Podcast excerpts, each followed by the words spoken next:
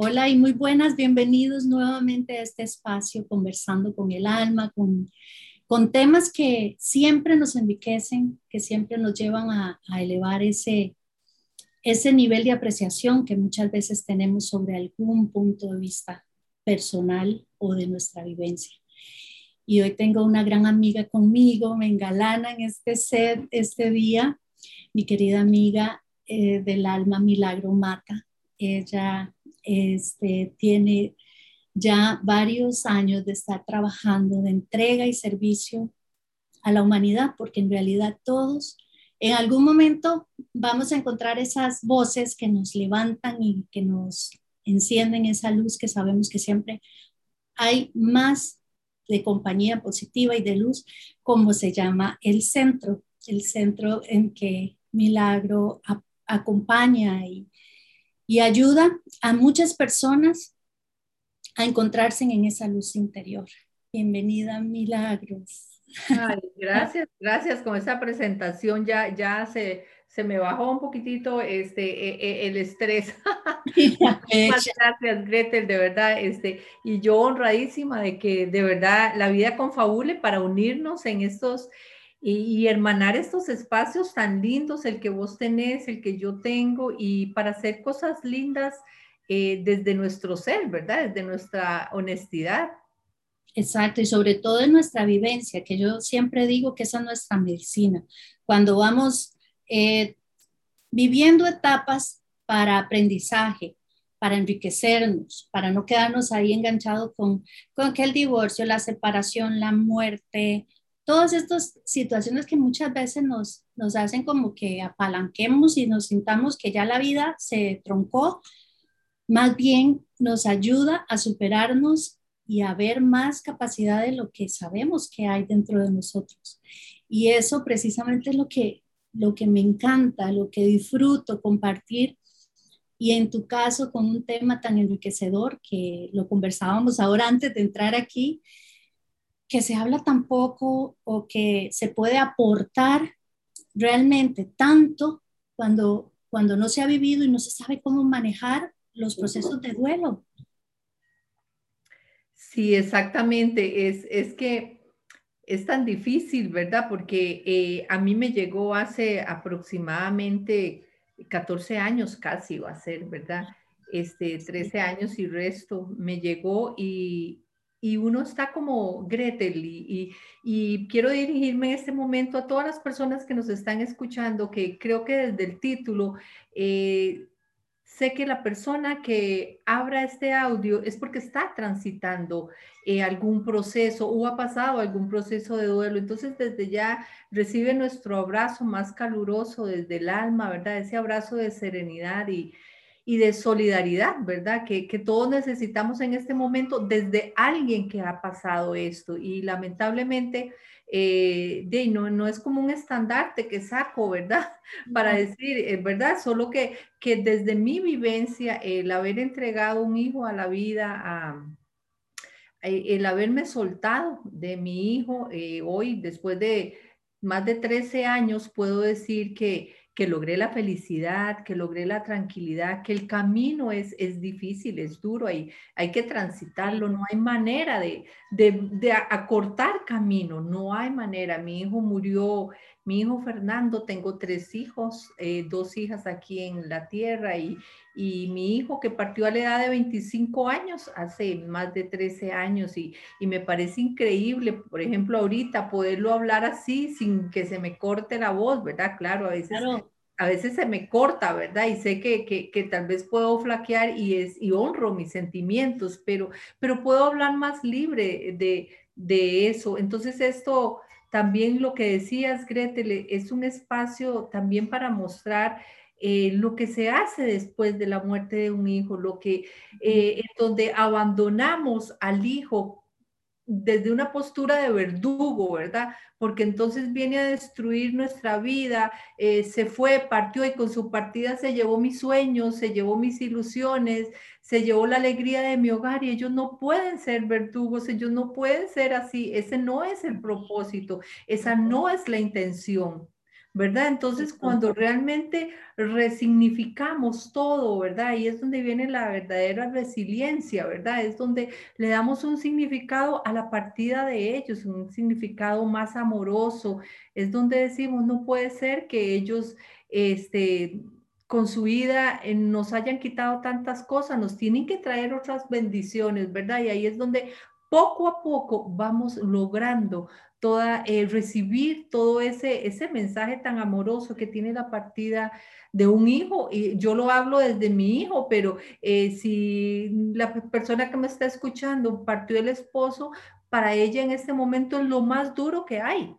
Sí. Yo digo que, ¿verdad, Gretel? A veces desde nuestro ego, ¿verdad? Nuestro ego que nos, nos juega malas pasadas y bueno, también nos avala ciertas estadísticas que el, peor sufrimiento es, eh, del ser humano es haber perdido un hijo, ¿verdad? Pero si vos no lo has perdido, el peor es haber perdido tu madre, tu mascota, eh, tu esposo, tu hermana. Pérdida. ¿verdad? Entonces, entonces eh, también es ahí ya ir respetando, ¿verdad? De que todos los duelos son importantes qué, qué valioso eso que dices y, y que exaltas, porque en lo que estás hablando puedo, puedo ver la maravilla también del regalo tan grande que, que ofreció Fernando con su partida y fue acercarte a tantas personas y hacer esa comunidad que, que cada vez se, se va ampliando más y que más personas tengan el mensaje que puedes transmitir con la capacidad, el conocimiento y la preparación que has tenido todo este tiempo. O sea, ofreció el amor de su madre a un montón de personas más, porque no te quedaste ahí en el sufrimiento. Lo has, lo has ido embelleciendo cada vez, lo has, lo has ido volviendo esa dosis de amor más potente que cada vez llega a más personas. Y me encanta verlo de esa manera, porque igualmente conozco madres, conozco personas que a través de un duelo han perdido ya gran parte de su vida. Se quedaron en un sufrimiento donde van cada vez más cavando ese, ese dolor dentro de ellas. Sí, Gretel, vieras que de eso me gustaría este, acotar algunas cositas porque porque duele mucho, digamos, yo cuando, cuando mi hijo eh, murió, este, me acuerdo que cuando venía de, de, eh, de, enterrarlo, llegué a mi casa, me encerré en mi cuarto, lo cual me encerré como por dos años casi, ¿verdad? Ahí encerrada, eh, salía muy poco, muy poco, se me olvidaba comer, se me olvidaba todo, no tenía ilusión de nada. Este, ahí por eso es tan, tan, tan importante, eh, si vos no tenés una relación sólida, consolidada de años, ahí se pierde, porque a mí, si mi esposo me hablaba o no me hablaba, si comía, no comía, o sea, yo me hundí en mi dolor. Entonces, eh, desde, desde mi vivencia, eh, digamos como que fue favorable que ya tuviera mis hijas grandes, porque hay tantos.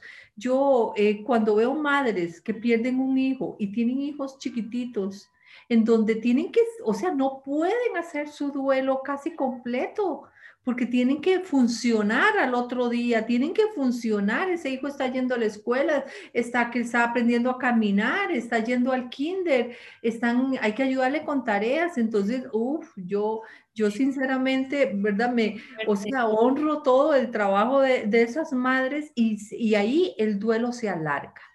¿Verdad? Lo que pasa ahí es que el duelo como que se suspende, va como en etapas, ¿verdad? Entonces la gente es muy cruel y dice, pero si ya tiene tres años, mira, y todavía lo llora, sí, pero si no ha podido hacer duelos. Hace poquito tuve eh, una persona haciendo un proceso de duelo en, en, en mi oficina y, y, me decía, este, eh, precisamente me la enviaron porque ya les parecía a la familia como que ya era mucho, ¿verdad? O sea, tenía año y medio, pero es que, pero es que se le murió el hijo, eh, se le murió este, el hijo y a los días se le murió la mamá. Entonces había que llorar también por mamá, pero como ella me decía, obviamente mi hijo me despedazó, pero tuve que interrumpir eso para ir con todos los rituales de mi mamá, que mis hermanas, entonces ya todo el mundo se olvidó de mi hijo. O sea, nadie hablaba de él, era solo la muerte de mamá, ¿verdad? Entonces se tapó. ¿verdad? Entonces, eso, eso es lo que pasa, ¿verdad? Cuando se tapan los duelos. Y yo les digo que, que sí, como decís, yo fui eh, poco a poco, fui muy, muy obediente, este Gretel, con, con mi proceso, obediente en ese sentido sin saber que era obediente, pero es que me, me di, eh, siempre digo, hay dos, hay dos como, como dos, este, eh, claves que yo tuve para hacer mi proceso de duelo fue tiempo y espacio. O sea, yo no iba a los lugares donde a mí no me nacía ir. Eh, mm, incluso no recibía llamadas, la gente me caía mal. Yo veía a las familias enteras salir y me caían mal me caía mal ver la gente eh, llorando porque su hijo se fue a estudiar, llorando porque mi hijo se, se me fue a estudiar y yo decía, perdone la expresión, decía, uy, agarrar a esa mamá y decirle, usted todavía no sabe lo que es que se lo arranquen a uno así como me arrancaron el mío. Mi hijo murió, él es este, de una muerte súbita, entonces la noche anterior estuvimos juntos, compartimos este, y cenamos y todo, y a la mañana siguiente no amaneció. Entonces, eso es un bombazo, ¿verdad? Sí, entonces, claro, Gretel, ver a la gente, se me casa, ¿Verdad? Entonces yo digo, ¿cómo les ¿cuánto falta? ¿Cuánto camino falta para valorar el se me casa? Qué lindo, se me está independizando. Y ahora, después de eso, cuando mis hijas, este, eh, eh, mi hija se casó, fue como una fiesta y era la única que quedaba conmigo y me decían, ay, ahora que el nido vacío y que todos, ¿cuál nido vacío? Yo estaba feliz, completamente feliz de que ella se independizara y todo. Entonces ya ves la vida desde otra perspectiva, ya este, yo no, yo no peleo con mis hijas, o sea, yo no, y, lo digo aquí públicamente, o sea, puede que no me guste igual que todas las mamás, un montón de cosas, ¿verdad?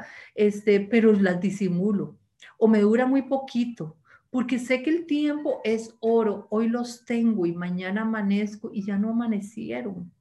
Entonces es durísimo, es durísimo hacer eh, retrospección y volver a ver y uno, ¿y si yo hubiera hecho?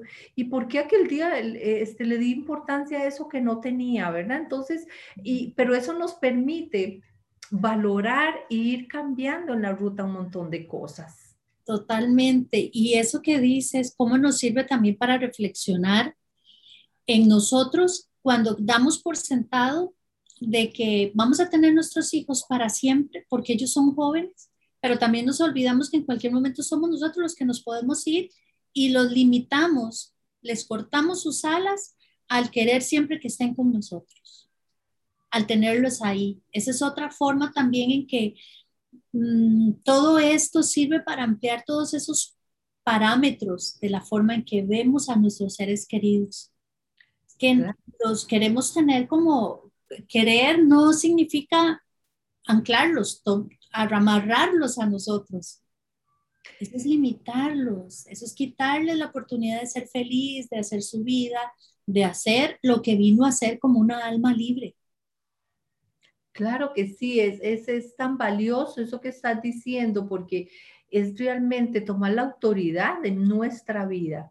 Es que es tomar la autoridad de mi vida significa que cuando mis hijas y mis, mis hijas, en mi caso, nuestros hijos, nos llamen, a mí me puede doler lo que sea, pero yo, mami, ¿cómo estás? Mi amor, súper bien, estoy súper bien, verás qué bien me siento.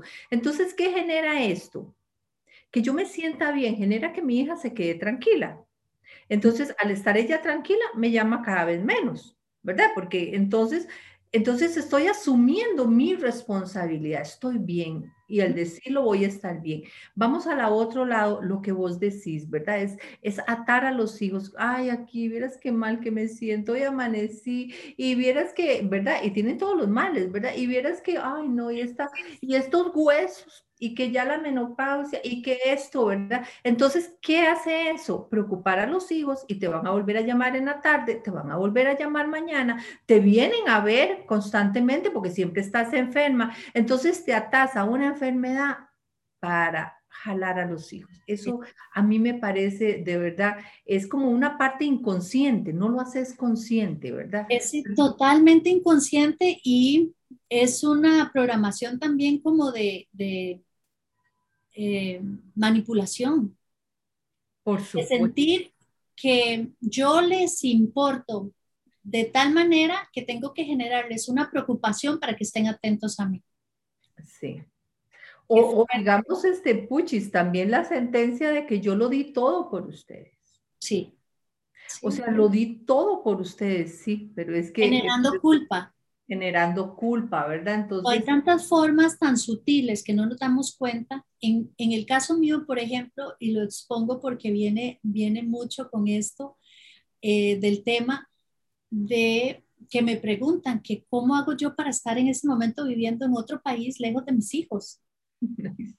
Y yo, si supieran la cercanía que tengo, que de que me levanto es como si estuviera en el cuarto de lado, buenos días, Mami, buenos días, y compartimos todos esos momentos lindos durante el día, lo que comió el otro, lo que cocinó, y no he sentido esa distancia, pero está también el respeto de sabernos que todos estamos bien, eso nos da tranquilidad.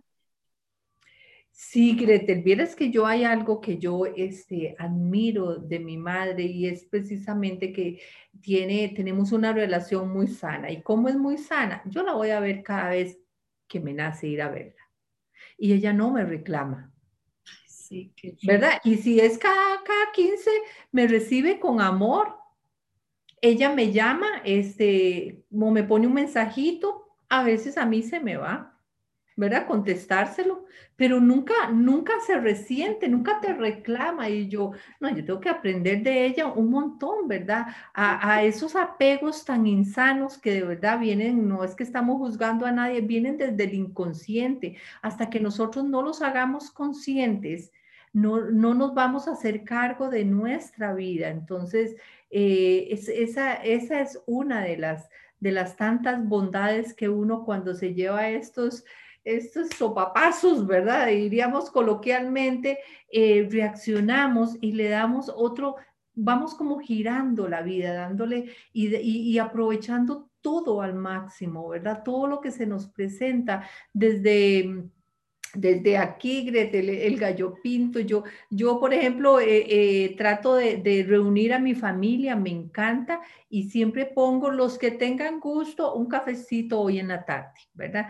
Y entonces, este, los que tengan gustos, y siempre les pongo ser, porque ellos tendrán sus compromisos, entonces yo sí, y como son dos, yo sí me apunto, por lo general las dos se apuntan, ¿verdad? Pero yo no me preocupo de que, que no, preparo algo con amor pero ya lo demás, o sea, ¿me entendés? O sea, pasa, lo importante es compartir juntos, compartir y aprovechar todos esos espacios que son tan maravillosos. Yo no desperdicio el tiempo cuando estoy con mis hijas para pelear. Es que sí, se valora tanto, sí, sí, se valora tanto ya ese espacio, es esa madurez también, esa madurez que se va alcanzando con esa eh, perspectiva diferente de vivir la vida de otra manera. Y es que eso es también, Mila, algo muy cultural de, los latinos, la, nuestra cultura es como muy, el núcleo tiene que mantenerse unido y el que se separa un poquito entonces ya lo ven feo porque, porque se está separando, ese que se cree o cuando el respeto en esto y el amor está precisamente en abrazar todas esas diferencias que tenemos. Sí, exactamente, ¿verdad? Y es donde uno entra eh, realmente a, darse cuenta, Gretel, es todo un proceso porque nosotros vinimos a cumplir, sin darnos cuenta, estamos cumpliendo, bueno, las dos somos consteladoras, nos formamos juntas, somos colegas, qué bonito. sí. Estoy haciendo aquí, iba a hablar de eso y yo, ah, sí, estoy hablando con una experta también. bella. Mira, ¿cuántas veces eh, no, como vos decís, o sea, la Navidad, no nos atrevemos a pasarla, por ejemplo, con, en la casa de, mi esposo porque, eh, porque ¿cómo le voy a decir a mami que este año no voy a pasar la Navidad con ellos? Entonces me salto la escala de prioridades, ¿verdad? O sea, ya yo me casé, mi prioridad es mi esposo y mis hijos. Entonces, tal vez no voy a ese paseo de, de, la familia porque, porque tengo que asistir a una actividad de familia. Entonces, nos perdemos de un montón de cosas por lealtades, ¿verdad? Que venimos cumpliendo. Así es, así es.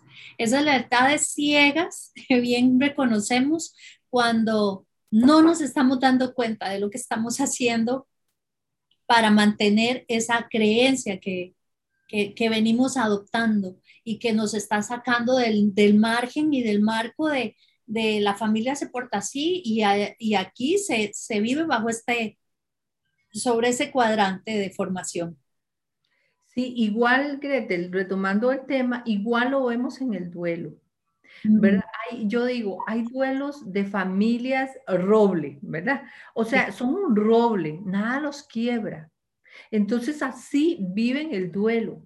No hay lágrimas, porque no se llora, porque está en un lugar mejor, porque tenés que vivir por los que vienen, ¿verdad? Entonces todos esos falsos consuelos nos tapan un duelo, ¿verdad? Hay familias que las vemos, ¿verdad? Y uno, y uno dice, o sea, no lo superó súper bien, ¿verdad? Entonces yo misma me digo entre mis adentros, Dios mío, ¿qué es bien?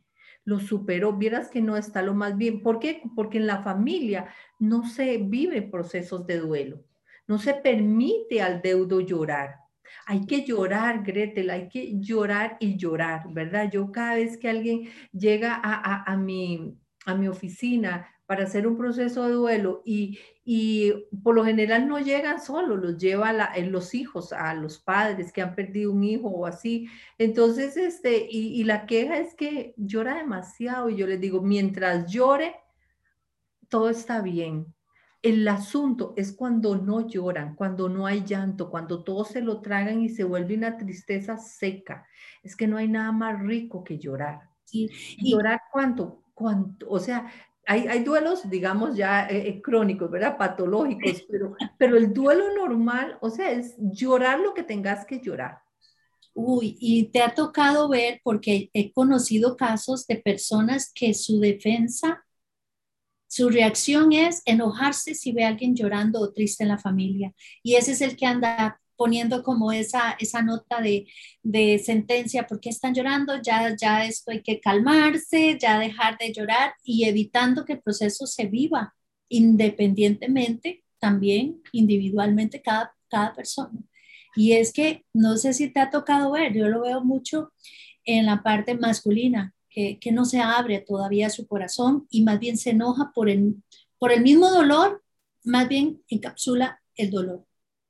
Sí, Gretel, tenés razón, se ve mucho, digamos, eh, este, en el género, definitivamente al hombre todavía seguimos un poquitito, eh, eh, un poquitito, ya se están abriendo más, ¿verdad? Pero, pero un poquitito encapsulados todas esas emociones, ¿verdad? Que fue puchis, y también hay otro duelo en las parejas, que es el duelo de los bebés no nacidos.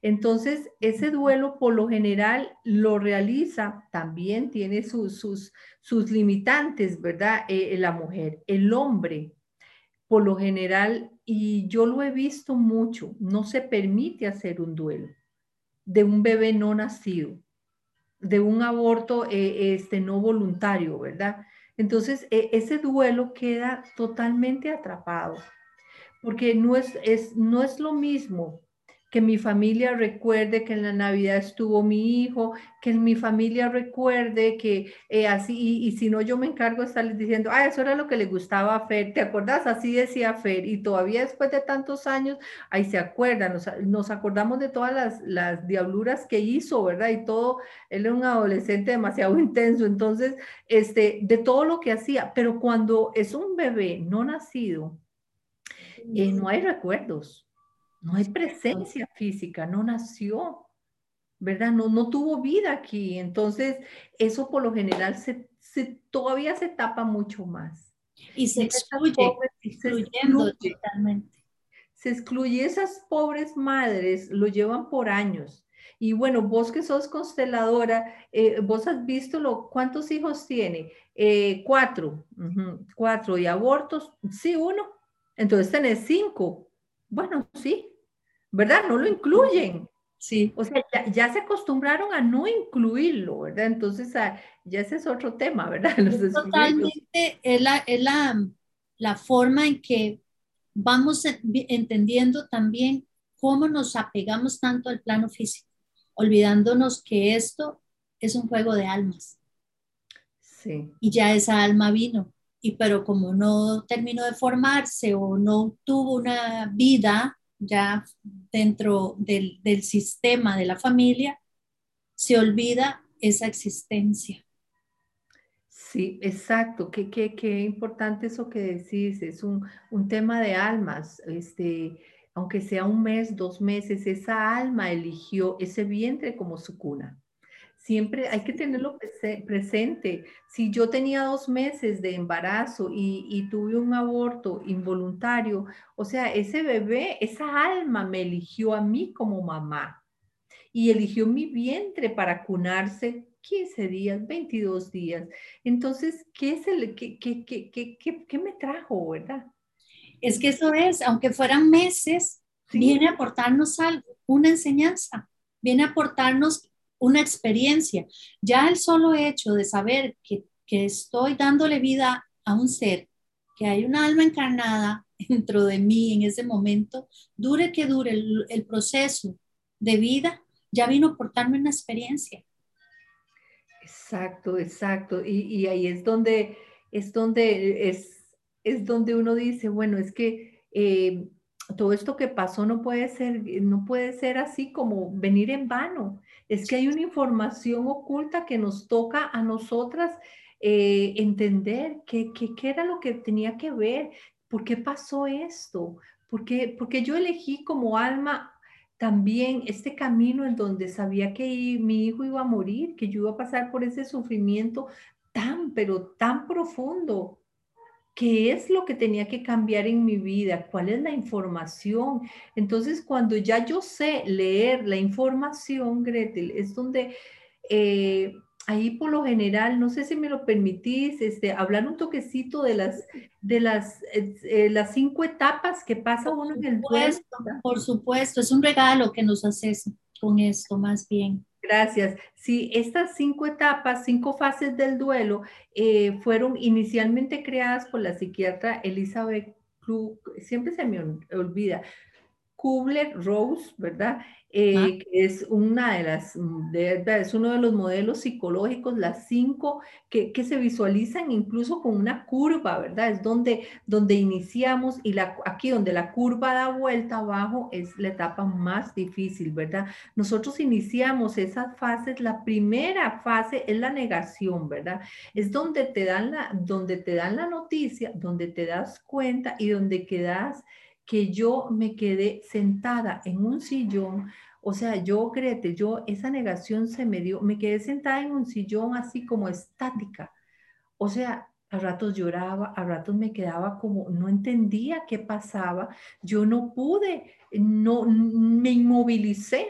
No procesa, me imagino que uno está tan impactado. no pude irme para la medicatura forense, no pude acompañar a mi esposo, me quedé estática ahí, sin moverme, Luego, con el tiempo, yo dije, pero ¿cómo no fui? ¿Cómo no hice esto? Pero fue mi reacción, ¿verdad?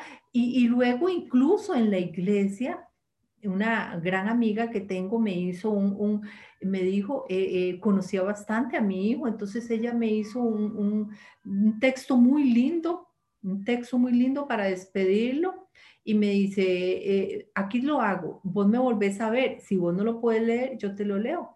Mm. Yo en la iglesia y yo le dije así, como, como ahorita te digo, sí, yo lo leo. Y me paré y lo leí, como, vean, lo leí y me agradecía a la gente. Y, o sea, yo ni sabía, Gretel, lo que se venía. O sea, esa etapa es tan sabia, la primera etapa de negación, es tan sabia las etapas del duelo que esa te sostiene, porque luego, o sea, a mí me, o sea, imagínense lo que son las misas, ¿verdad? Las misas del año. Yo a una iba, a otra, o sea, no podía ni levantarme del llanto.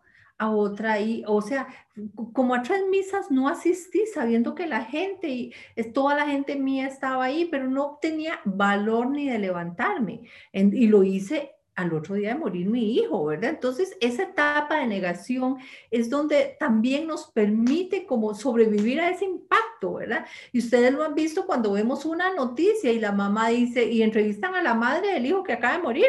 Sí. Pero ¿cómo? Y ahora, sí, claro, y uno lo entiende ahora, claro, está, e, e, está viviendo esa etapa, todavía está en shock. Sí, sí. Es tan sabia esa etapa. Este, eh, ¿Por qué? Porque, porque es esa etapa, porque no podemos manejarlo, ¿verdad? Nos deja como así. Viene la, la segunda etapa, que es la etapa de la ira, ¿verdad? Es como el enojo, buscamos culpables. Yo me enojé hasta con mi hijo, ¿por qué se fue? ¿Y cómo se, por qué no luchó más por quedarse, verdad? En una muerte súbita, imagínate cómo, yo te necesitaba buscar culpables. Y cara, Claro, y a mí me decían los hijos son de la vida, ¿verdad? Esos falsos consuelos y que uno desea a veces que la gente no te diga nada, porque los hijos, los hijos no son de uno. Y yo decía, ¿cómo no deba ser mío si yo lo parí con dolores, ¿verdad? Yo decía, ¿cómo me lo arrancaron, ¿verdad? Entonces, eh, hay mucha ira, hay mucho enojo, ¿verdad? Culpamos a Dios, nos enojamos siempre con Dios. Lo que pasa es que como Dios no tiene ego, ¿verdad? Entonces al, momento está contentitico con uno, ¿verdad? Abrazándolo y apoyándolo en, este, en esta ruta tan dolorosa, ¿verdad? Entonces, en esta etapa de ira, muchos, muchos y muchas se quedan pegados. Se quedan pegados, entonces se vuelven en seres humanos llenos de ira, llenos de enojo, llenos de reclamo o llenos de victimismo. Es que como yo perdí un hijo, es que como yo mi sufrimiento, es que nadie sabe lo que yo siento. Y nos quedamos atrapados ahí.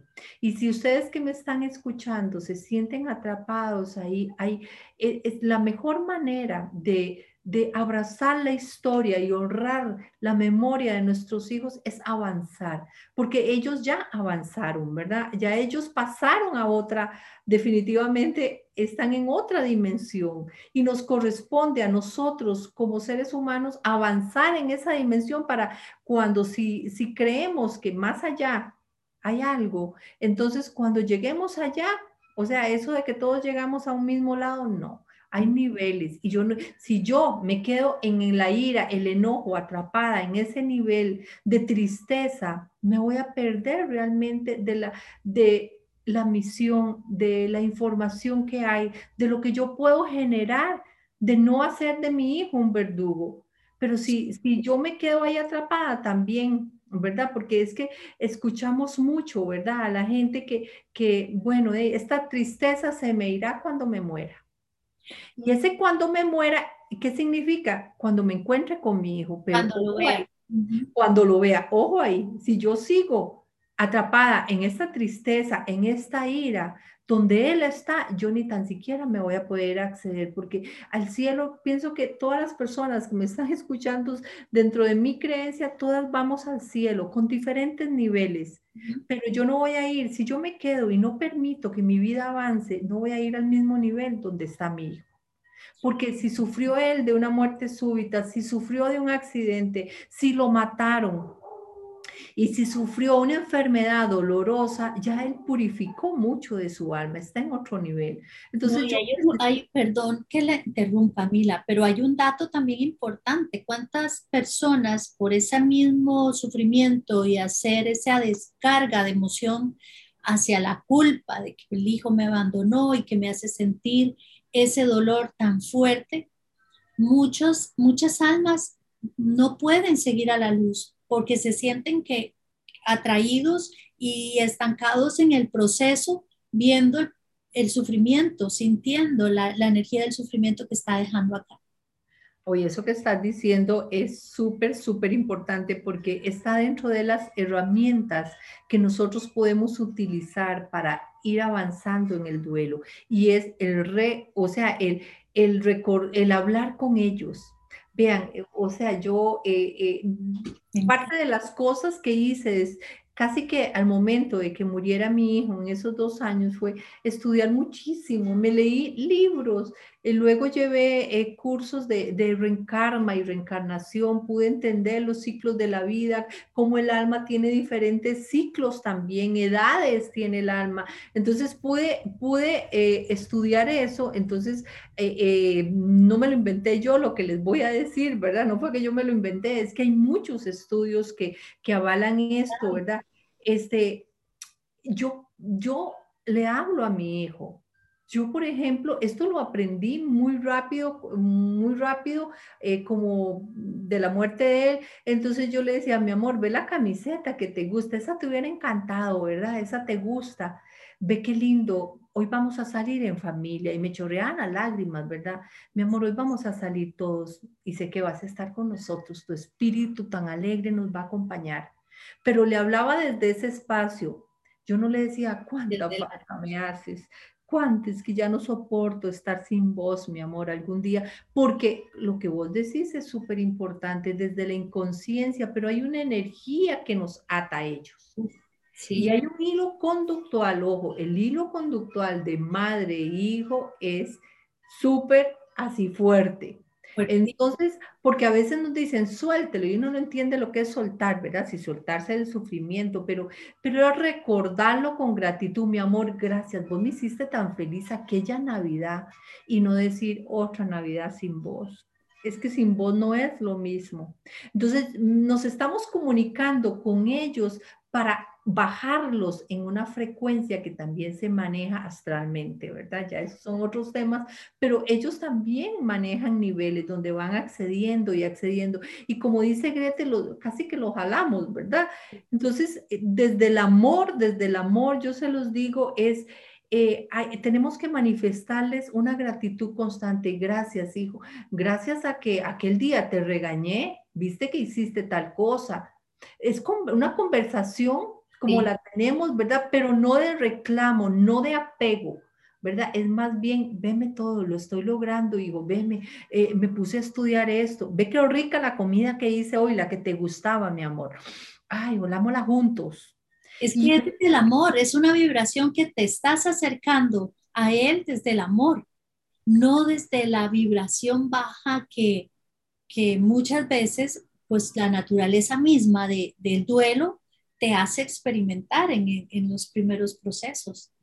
Exacto, exacto, eh, eh, Gretel. Y bueno, hay cosas maravillosas, el soñarse con ellos. Oh. Desde, desde, la, desde la visión interna es muy difícil desde el sufrimiento llegar a conectar con ellos. Cuando nosotros vamos dando pasito a paso, pasito, siendo eh, fieles con nosotros. Si yo no quiero ir a, ese lado, no voy, pero pregúnteselo al corazón, no se lo pregunte a la mente, que, que, que Dios guarde me vean ahí, porque, porque eso lo pensé yo, perdón, pero no me lo estoy imaginando. Yo decía, no, es muy poquito tiempo como para ir a ese lugar y que me vean ya yo disfrutando. Véanme lo que yo pensaba, porque había que cumplir un rol también con la gente, que me viera que, que yo también estaba sufriendo ¿verdad? Es que hay que ser honestos también en eso.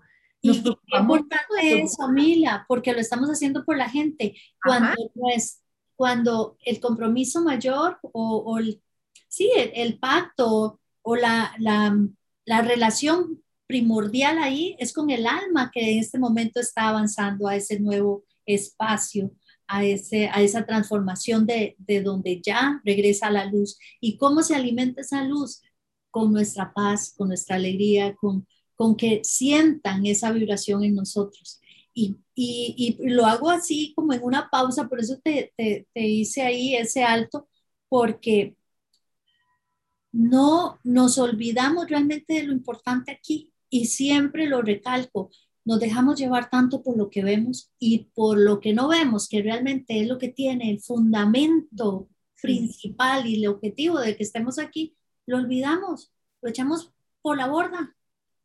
Sí, sí, eso es eh, de verdad lo que vemos y lo que no vemos, ¿verdad? Porque, porque es que desde el juicio eh, suponemos, ¿verdad? Hacemos suposiciones y bueno, de verdad que, como te digo, es irse dando la oportunidad de ir paso a paso avanzando, ¿verdad? En esta ruta tan dolorosa que es el duelo, que no hay atajos, no hay manera de metérmele para salir antes. O sea, el duelo dura lo que tenga que durar.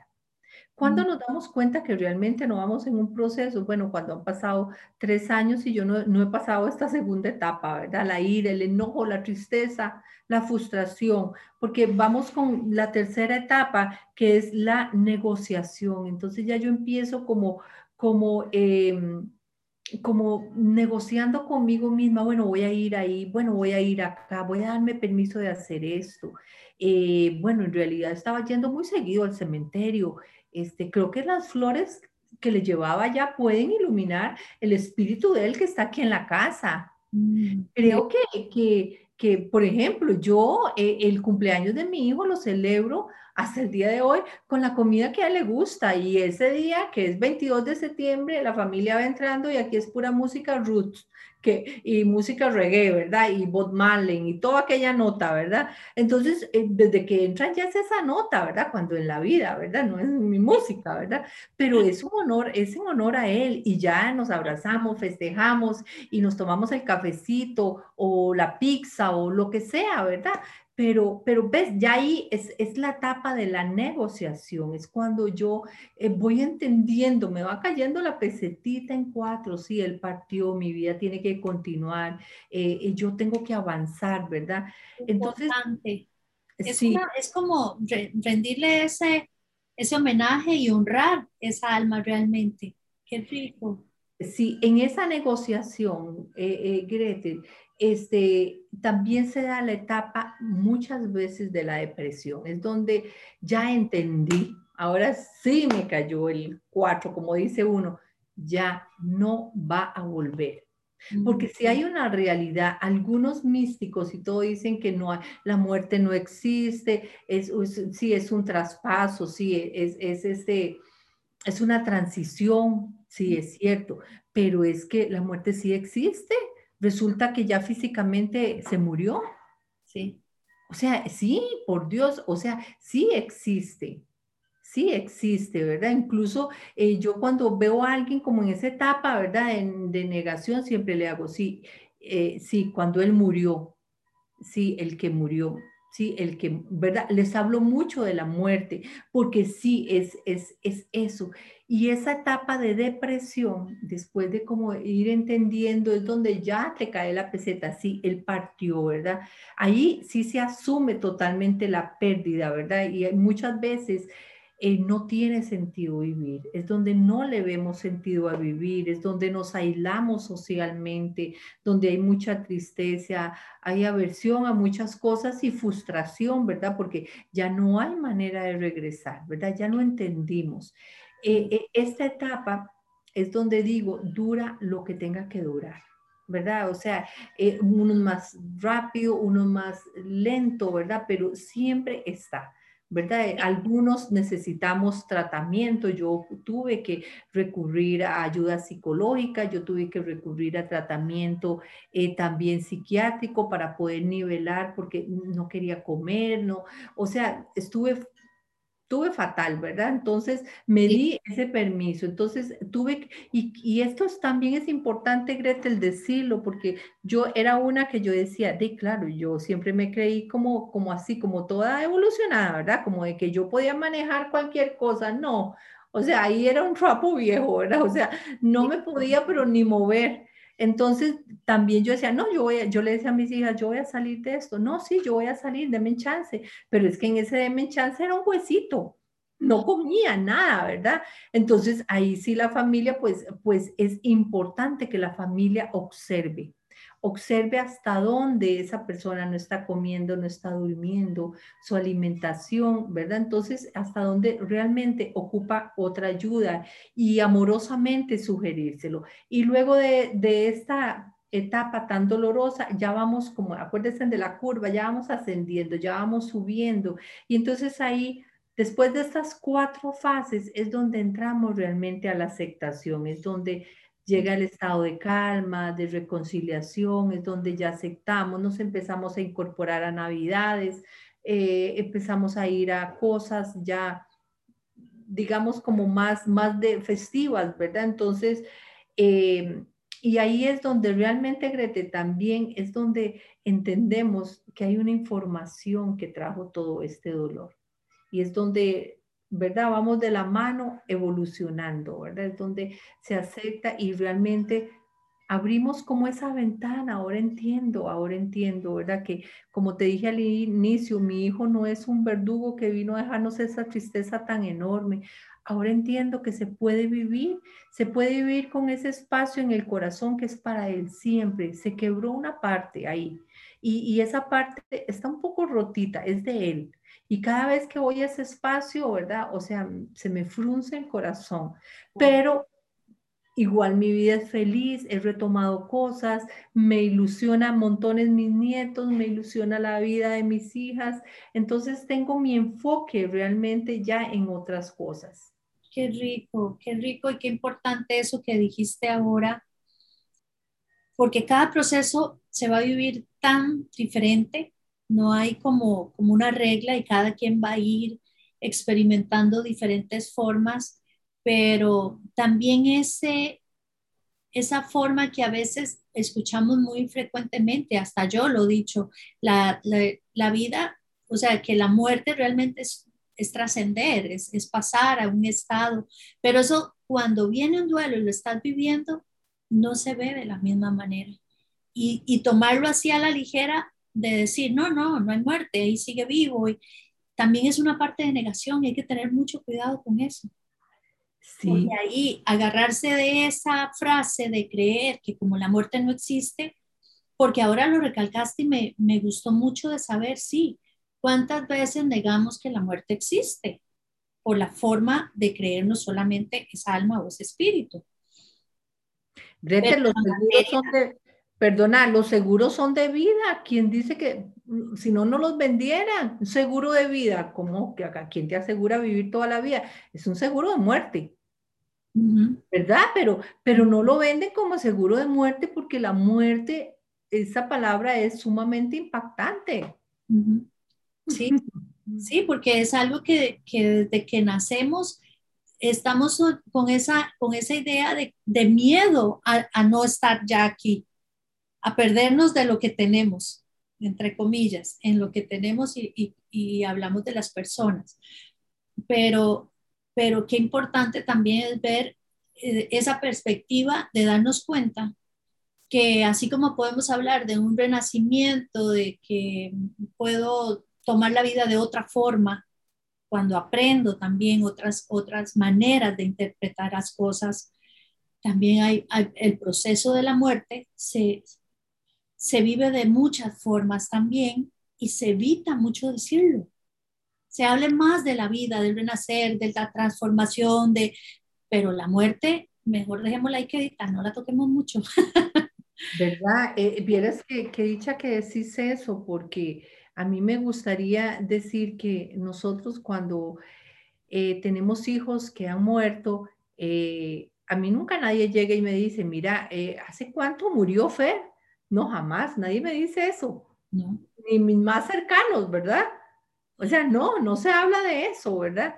Y cuando yo, eh, digamos, y se habla porque yo saco el tema, ¿verdad? Porque yo digo, ay, hace tanto tiempo, o este año va a cumplir tanto, ay, sí, ¿verdad? Entonces, pero no, como vos decís, no se habla. Igual al inicio, eh, si hay algo que a nosotros, este, las personas en duelo nos, nos llega montones, es que... Eh, la gente te evita, no quiere hablar, no quiere tocarte el tema, y uno está deseoso de que le toquen el tema, uno está este, deseoso de hablar de esa persona que ha partido, pero ojo ahí, ¿verdad? Ojo ahí, de hablar para que no se escuchen, no para que nos consuelen, que es muy diferente. Yo ocupo que me consuelen si me divorcié, si eh, tengo un hijo en un hospital, pero si mi hijo murió, yo solo escuche por ejemplo, cuando mi hijo murió, que eso se me fue, yo llegué y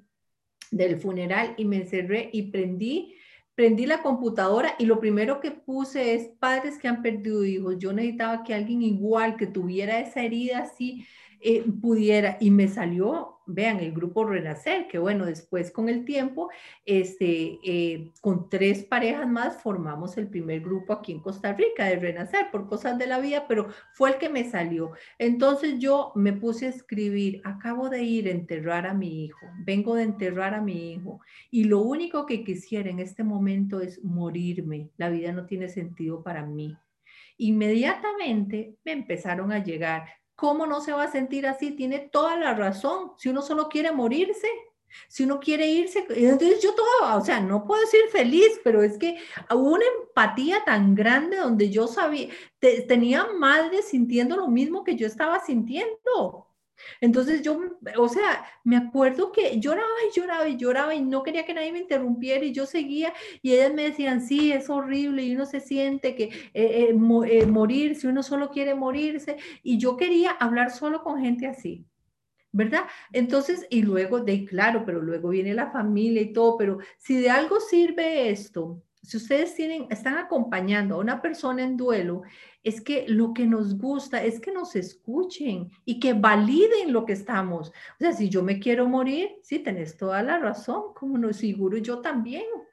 Ay, qué importante, qué importante porque no sabemos, y eso lo, lo que comentábamos al inicio, antes de empezar la grabación, es que no sabemos cómo consolar o darle apoyo a una persona que está en este proceso y caemos mucho en, ahorita va a estar bien, él ya está en un mejor lugar, o sea, eso es como, no sienta lo que está sintiendo, tiene que sentir esto otro. Una negación a permitir que la otra persona lo que está diciendo, permita expresar lo que está sintiendo, eso es todo. Y que validen lo que nosotros estamos diciendo, ¿verdad? Tener razón de sentirte así, porque, por ejemplo, a mí me decían, ay, sí, no, no, y este, eh, bueno, de, eh, lo, lo, que le dicen a uno, imagínate, un ángel que subió, él era tan, cosas, ¿verdad? Y un ángel que subió yo entre mis adentros para que se hubiera llevado el suyo, ¿verdad? Yo estaba tan enojada, yo solo, eso lo decís porque no se llevó el tuyo, ¿verdad? Porque no estarías enojada como yo con Dios. ¿Verdad? Porque hay tanto enojo al inicio de la etapa y es tan válido, ¿verdad? Y, sí, o, o, por ejemplo, a mí me decían, en un año, en un año se le va a ir, ¿verdad? Pero a, a, la vez también conseguí amigas que solo me escuchaban y que cada vez que nos reuníamos, que era muy poco porque me cerré totalmente, pero algunas llegaban a mi casa, entonces era la misma retajila mía y por dicho me escuchaban sabiamente, ¿verdad? Entonces, hasta eso, ¿verdad? Es, escuchar a, a, la persona que está en duelo, ¿verdad? Entonces, y no decirle que ahorita y que tenés que recuperar el, recuperar el ánimo, porque, o sea, es inválido, son palabras inválidas, es, es validar todo, está bien que te sientas así. A mí, por ejemplo, me decían, no, que fuerza la suya. A mí se me muere un hijo y yo me muero. Y yo decía, ajá, ¿y acaso yo tengo opción? Nada más decir, Dios, me voy a morir y jamás voy a hacer algo que vaya en contra de las normas, ¿verdad? Porque eso me alejaría más de volver a encontrarme con mi hijo. Entonces yo decía, pero ¿acaso tenés opción? Te tocó, te tocó el numerito y, y, y, y, te tocó eso, no hay opción de morirse. Sí, qué importante eso de verdad y cómo hay que rescatarlo y resaltarlo, de qué manera es la forma más adecuada que aunque no, tenga, no tengamos una preparación como la, la, la que tienes y la experiencia que tienes vos, cómo podemos aportar un, una, un acompañamiento que en algún momento se, se presente en nuestra vida, solo si, si sencillamente ponemos escucha y validamos el sentimiento que otros están teniendo. En esto, y, y creo que esto se aplica a, a muchas situaciones también, que siempre queremos dar esa parte de, de creyendo que nuestro aporte siempre tiene que ir acompañado de ofrecer algo a cambio. Y nuestro punto de vista es para precisamente cambiar aquello que está sucediendo, cuando más bien es empatía para, para acompañar y validar lo que se está Claro, Gretel, y hay maneras tan, tan, digamos, tan solidarias de apoyar y acompasar los sentimientos de, de una persona que, que, está, que está pasando por un duelo significativo, por ejemplo. O sea, uno no tiene ganas de hacer nada. O sea, ¿por qué no llevarle un gallito, como lo decimos aquí, verdad? ¿Por qué no hacer un, gallito, un pancito y voy y le dejo a esa persona? No le hago la visita, simplemente voy y ese día hice un picadillo y, o un gallo pinto y voy y se lo dejo. Se lo dejo para que ese día no cocine. Imagínense, o sea, cuánto a uno, porque no hay ganas de hacer nada, no hay voluntad de nada.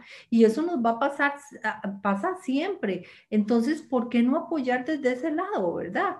Importante, sí. Mila, ¿y el quinto paso? ¿Cuál es el quinto? Eh, la aceptación. Es la aceptación. Sí, Llegar ahí a ese punto es cuando ya se acepta cuando ya hicimos ese proceso. Por eso es que las, las, otra, las cuatro fases anteriores son tan importantes para llegar al, al quinto paso, porque yo puedo, puedo hacer el quinto sin hacer los otros cuatro llegar a la aceptación, aquí no ha pasado nada y tapo. Claro. Entonces el cuerpo grita lo que el alma no puede expresar. ¿Cómo lo grita? Con enfermedad. ¿Cuántos caballeros, verdad? Y, las estadísticas lo dicen, que son a los que más les cuesta mostrar sus emociones. ¿Quiénes son los que se infartan? Los hombres. Sí. Los hombres son los que se infartan. las, las estadísticas de suicidio, hombres caballeros. Son los que muchas veces tapan, tapan esa, e, e, esa, e, esas cuatro etapas. Y es que estamos hablando hoy del duelo de la pérdida de un ser querido, pero es que es duelo de, de, de un divorcio, duelo de una pérdida de un trabajo, ¿verdad? Duelo de la pérdida de salud.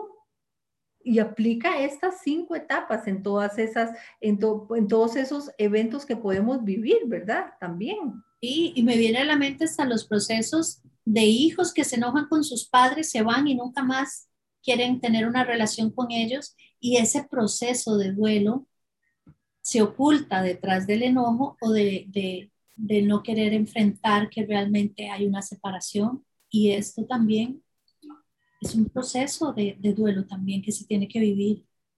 Sí, igual la separación de una pareja, ¿no? Me fue infiel o, o me abandonó y aquí no ha pasado nada, ¿verdad? Entonces, y, el cuerpo lo cobra, ¿verdad? La, eh, eh, recordemos que el cuerpo es tan sabio, ¿verdad? Que lo que se atora, lo que yo no hablo, mi garganta lo va a gritar, lo que toda esa ira, ese enojo contenido, mi estómago es el que lo, el que lo, lo va a sacar, ¿verdad? Entonces, eh, la colitis, o sea, una persona serena y tranquila. Eh, a veces los médicos lo único que saben decir es la alimentación, ¿verdad? Pero, pero realmente eh, padeces de colitis y sos serena y tranquila y relajada. Es muy difícil. No, consumimos más emociones que alimento. Sí, exacto, exacto. Mira, qué rico, qué conversación más amena, cómo cómo se puede eh, aplicar este tema a tantas vivencias nuestras que no sabemos cómo enfrentarlas cuando llega un momento de terminar, de pasar una página, de, poner un, un cierre a una relación o precisamente este que es el más fuerte quizá que cuando tenemos que despedir a nuestros seres queridos. Sí. Creo que esto aplica para mucho.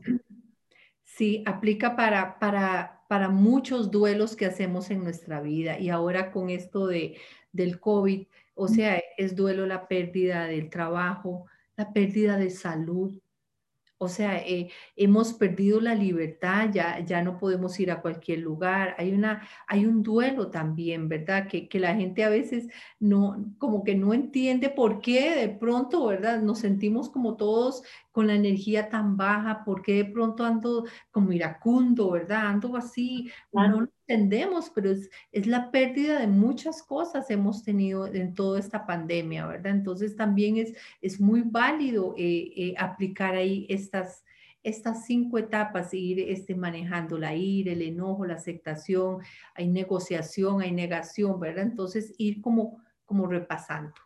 Qué importante y gracias por este regalo porque sí, en este momento realmente es algo que podemos, una herramienta más a la que podemos acudir cuando estemos viviendo esas etapas en las que se están presentando, como dijiste, un abanico de, de situaciones que, que, se están viviendo muy, muy a menudo.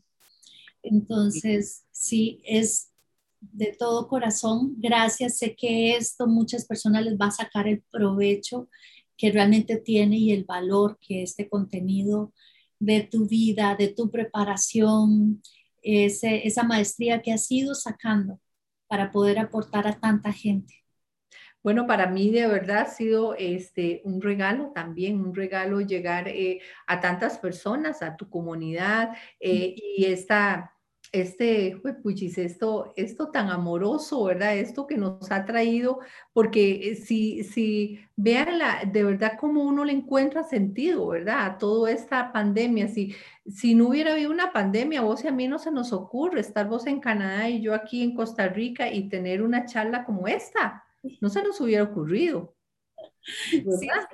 nos estuviéramos sentando a tomarnos un café allá en tu casa o en la mía, por allá, y hablando quizá tal vez de otros temas, pero... Sí, entonces e, e, eso es que nos ha traído, nos hemos reinventado, ¿verdad? Y bueno, para mí de verdad ha sido un regalo este, abrir mi corazón, contar un poco de mi historia y espero que muchísimas personas eh, encuentren eh, alivio a su corazón, que sé que están, eh, que por todo esto ¿verdad? Se han aumentado muchísimas muertes y siempre digo, y perdónenme por ser así como tan selectiva, pero cada vez que muere alguien yo digo, uy, la mamá, uy, tiene una mamá.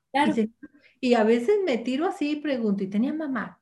Sí, claro, porque, porque es que es, es un dolor tan inigualable, ¿verdad? Que, que siempre me, me, entonces, de verdad, un abrazo solidario a todas las personas que estén escuchándonos. Ay, mila gracias. Yo lo recibo así porque realmente sé que ese es el fruto que va a dar todo este mensaje que has compartido con nosotros.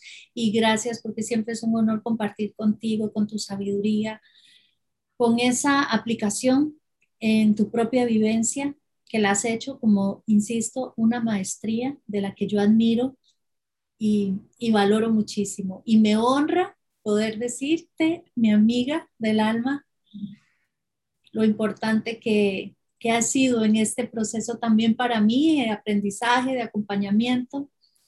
Y gracias, gracias, gracias. Gracias, gracias y nos vemos pronto. Gracias. nos vemos pronto, sí. Muchas gracias a todos y un abrazo y nos vemos en la próxima entrega. Bye.